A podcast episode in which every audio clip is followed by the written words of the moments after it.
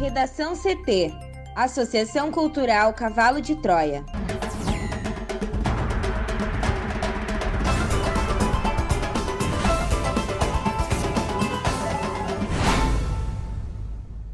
Agora, no Redação CT.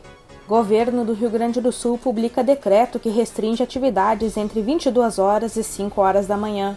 Com superlotação, hospitais do interior do Rio Grande do Sul enfrentam esgotamento de recursos. Ações da Petrobras despencam no pré-mercado de Nova York. Maior fabricante de vacinas do mundo tem ordem para priorizar a Índia.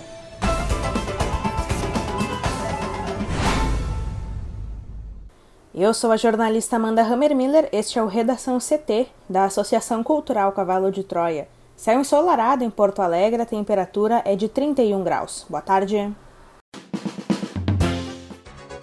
Uma nova frente fria está chegando ao Rio Grande do Sul e deve trazer chuva para todas as regiões do estado. Os maiores volumes devem ficar para a fronteira oeste. Na região metropolitana, hoje ainda o tempo deve ficar instável. Na capital, a máxima é de 32 graus. A previsão do tempo completa daqui a pouco. Governo do Rio Grande do Sul publica decreto que restringe atividades entre 22 horas e 5 horas da manhã. Mais detalhes com a repórter Juliana Preto. O governo do estado publicou no sábado o decreto que restringe as atividades entre 22 e 5 horas da manhã em todas as regiões do Rio Grande do Sul. Conforme o documento, é proibida a abertura para atendimento ao público de todo e qualquer estabelecimento durante este período. Também é vedada a realização de festas, reuniões ou eventos formação de filas e aglomerações de pessoas nos recintos ou nas áreas internas e externas, de circulação ou de espera, assim como nas faixas de areia das praias, calçadas, portarias e entradas dos prédios e estabelecimentos públicos ou privados. A medida compreende todas as lojas, restaurantes, bares, pubs, centros comerciais cinemas, teatros, auditórios, casas de shows, circos e casas de espetáculos que atendem ao público.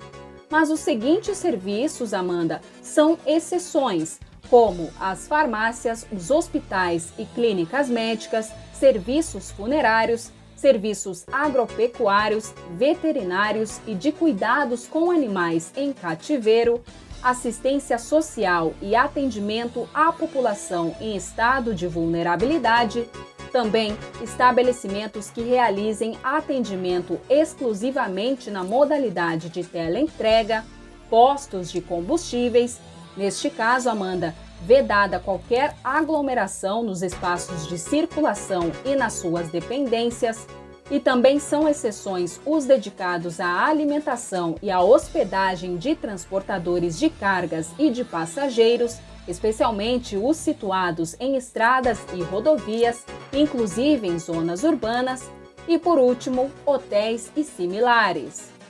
A suspensão geral de atividades vale para todo o Rio Grande do Sul, inclusive regiões em bandeira vermelha e regiões que aderiram ao sistema de cogestão regional.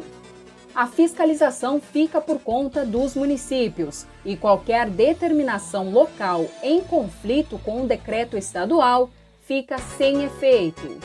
O decreto estabelece ainda que as autoridades devem adotar as providências cabíveis para punição civil, administrativa e criminal, bem como para a prisão em flagrante, quando for o caso, de todos aqueles que descumprirem ou colaborarem para o descumprimento das medidas.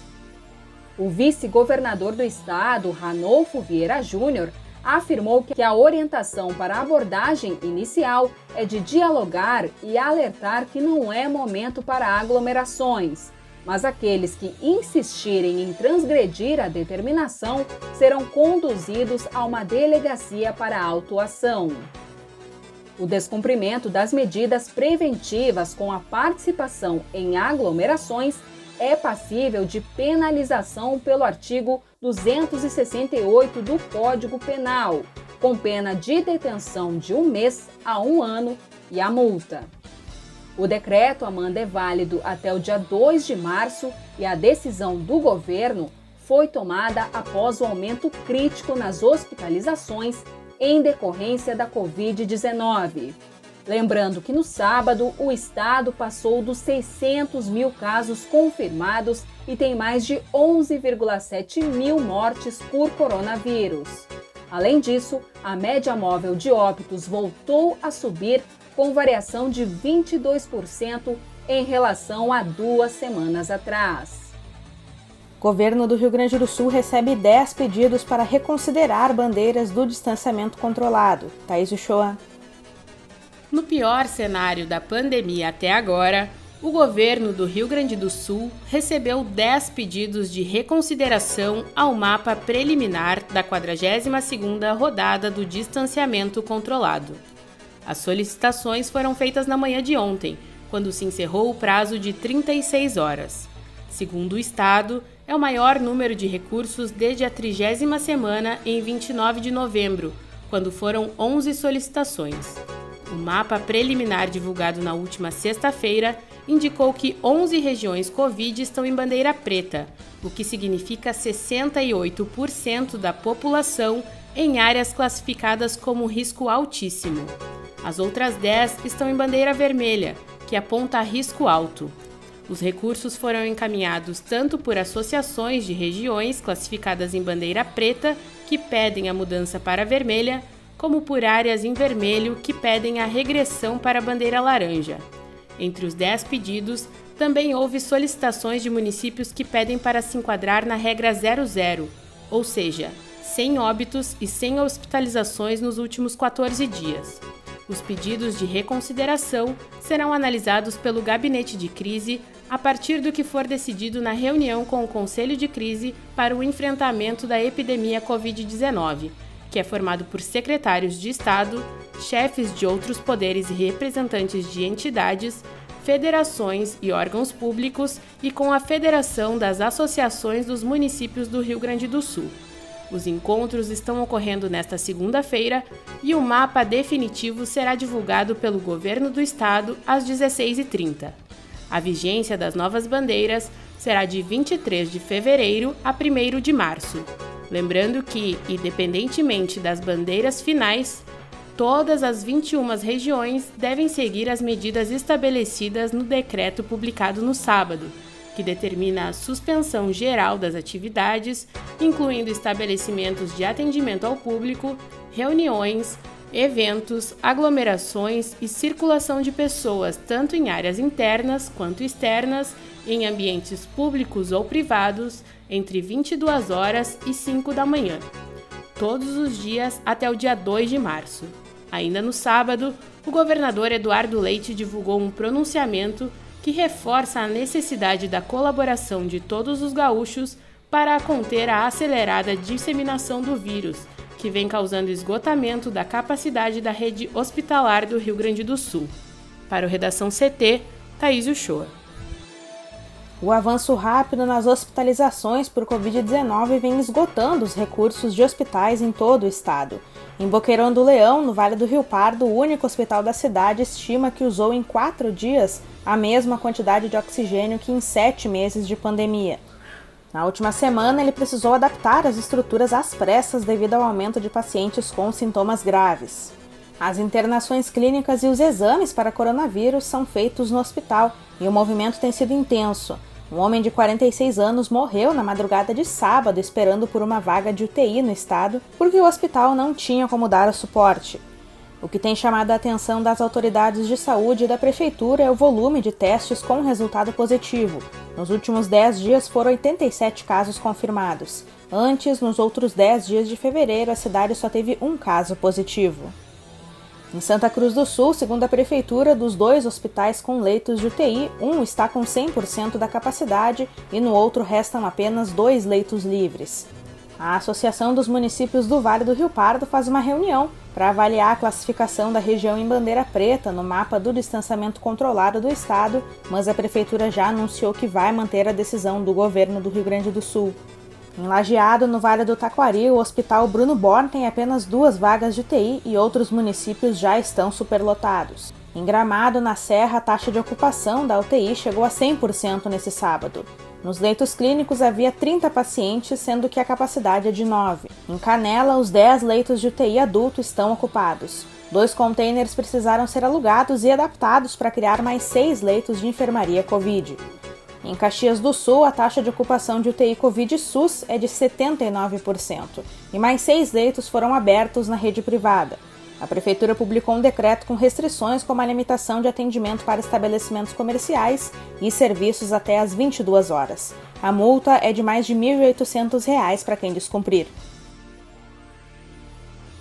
E por causa do cenário semelhante na capital, os hospitais de Porto Alegre divulgaram um manifesto na noite de ontem, apoiando medidas mais restritivas e alertando sobre a situação de alto risco que o Rio Grande do Sul está vivendo diante da pandemia de Covid-19. O documento, assinado pelo Sindicato dos Hospitais e Clínicas de Porto Alegre e mais sete instituições, é direcionado ao governador Eduardo Leite. No manifesto, o grupo informa que apoia as medidas apresentadas na última sexta-feira pelo governo do estado que restringem as atividades. A nota diz que estamos diante de uma situação de alto risco a toda a coletividade, um cenário que exige para os próximos dias decisões duras, mas necessárias a fim de preservar o bem maior, a vida. O documento fala ainda sobre as aglomerações registradas no feriado de carnaval que deverão repercutir no aumento de casos de Covid-19 nas próximas semanas. As instituições pedem também um empenho do governo do estado em encontrar alternativas urgentes para a aquisição de vacinas que deem conta da imunização massiva e em alta velocidade da população, com o objetivo de aumentar os níveis de proteção e reduzir o número de novos casos da doença. As outras instituições que assinaram o documento são o Hospital de Clínicas de Porto Alegre, o Grupo Hospitalar Conceição, o Hospital Moinhos de Vento, o Hospital São Lucas da PUC, Instituto de Cardiologia Fundação Universitária de Cardiologia, o Hospital Ernesto Dornelles e a Rede de Saúde Divina Providência. Ações da Petrobras despencam no pré-mercado de Nova York. As ações da Petrobras despencam no pré-mercado de Nova York nesta segunda-feira, com os investidores reagindo negativamente à decisão do presidente Jair Bolsonaro de trocar o comando da estatal indicando uma abertura turbulenta também na Bolsa Brasileira. Por volta das 8 horas e 30 minutos da manhã, os recibos das ações da petroleira negociados na Bolsa de Nova York caíam 16,92% a 8,35 dólares. Na noite de sexta-feira, Bolsonaro anunciou a indicação do general Joaquim Silva e Luna, atual diretor da Itaipu Nacional, para a presidência da Petrobras, no lugar de Roberto Castelo Branco. No Brasil, Amanda, a Bovespa fechou na sexta, antes do anúncio da troca, mas as ações da estatal também caíram forte por conta de declarações anteriores de Bolsonaro. As ações preferenciais da Petrobras recuaram mais de 6% na Bovespa, enquanto as ordinárias caíram 7,50%. Com a queda, a companhia perdeu em um único dia 28 bilhões de reais em valor de mercado. A troca na presidência gerou críticas, entre elas do ex-secretário de desestatização do Ministério da Economia, Salim Matar, que considerou a decisão lastimável. Já o ex-presidente do Banco Central, Gustavo Franco, tuitou, abre aspas, Boa tarde, Venezuela, fecha aspas. A expectativa é de um novo tombo nesta segunda, em meio a preocupações de investidores em relação à política de preços da Petrobras e de temores de intervenção do governo na estatal. Para que a troca na presidência seja concretizada, a indicação ainda precisa do aval do Conselho de Administração da Petrobras, que tem reunião prevista para amanhã, terça-feira. No sábado, Bolsonaro disse que precisa trocar as peças que porventura não estejam funcionando e que na semana que vem tem mais. Para o Redação CT, Juliana Preto. O maior fabricante de vacinas do mundo, o Instituto Serum da Índia, pediu aos países que aguardam o fornecimento de imunizantes contra a Covid-19 que tenham paciência após a ordem recebida de priorizar as enormes necessidades da Índia. O pedido foi feito pelo presidente do Instituto Serum, Adram Punawala, pelo Twitter neste domingo. Punawala não explicou de onde veio a ordem para priorizar a Índia, nem se as instruções são novas. O objetivo da Índia é vacinar 300 milhões de pessoas até julho, mas até o momento o país aplicou apenas 11 milhões de doses. Mas o baixo comparecimento à campanha de vacinação na Índia parece um problema maior que a distribuição das doses. O Instituto produz centenas de milhões de vacinas da AstraZeneca em sua grande fábrica de Pune, no oeste da Índia. Muitos países, em particular os de menos recursos, dependem consideravelmente da empresa indiana para ter acesso às vacinas. Milhões de doses já foram enviadas ao exterior. Além disso, o Instituto Serum pretende entregar 200 milhões de doses à COVAX, uma iniciativa colaborativa destinada aos países mais pobres e administrada pela Organização Mundial da Saúde. No Redação CT, agora previsão do tempo com Juliana Preto. A segunda-feira amanheceu com tempo firme no Rio Grande do Sul com algumas nuvens sobre as regiões Sudoeste, Oeste e Noroeste. A temperatura foi amena na madrugada, com os termômetros variando entre 16 e 22 graus na maioria das áreas. A previsão, no entanto, é de mudança. Uma nova frente fria na altura do Uruguai combinada a um corredor de umidade da Amazônia e uma área de baixa pressão atmosférica na altura do Paraguai, espalha chuva por todas as regiões do estado. De acordo com a SOMAR Meteorologia, os temporais chegam após uma tarde quente, com máxima de 34 graus em Uruguaiana, na fronteira oeste. Há chance de muitos raios, ventania e queda de granizo, mas de uma forma localizada. Em Porto Alegre, a máxima hoje será de 33 graus e a previsão é de um dia quente, com chance de chuva isolada. Já amanhã, terça-feira, a chuva deve se intensificar. Redação CT. Apresentação Amanda Hammermiller. Colaboração Juliana Preto e Thaís Uchoa uma produção da Associação Cultural Cavalo de Troia com apoio da Fundação Lauro Campos e Marielle Franco. Próxima edição amanhã. Boa tarde.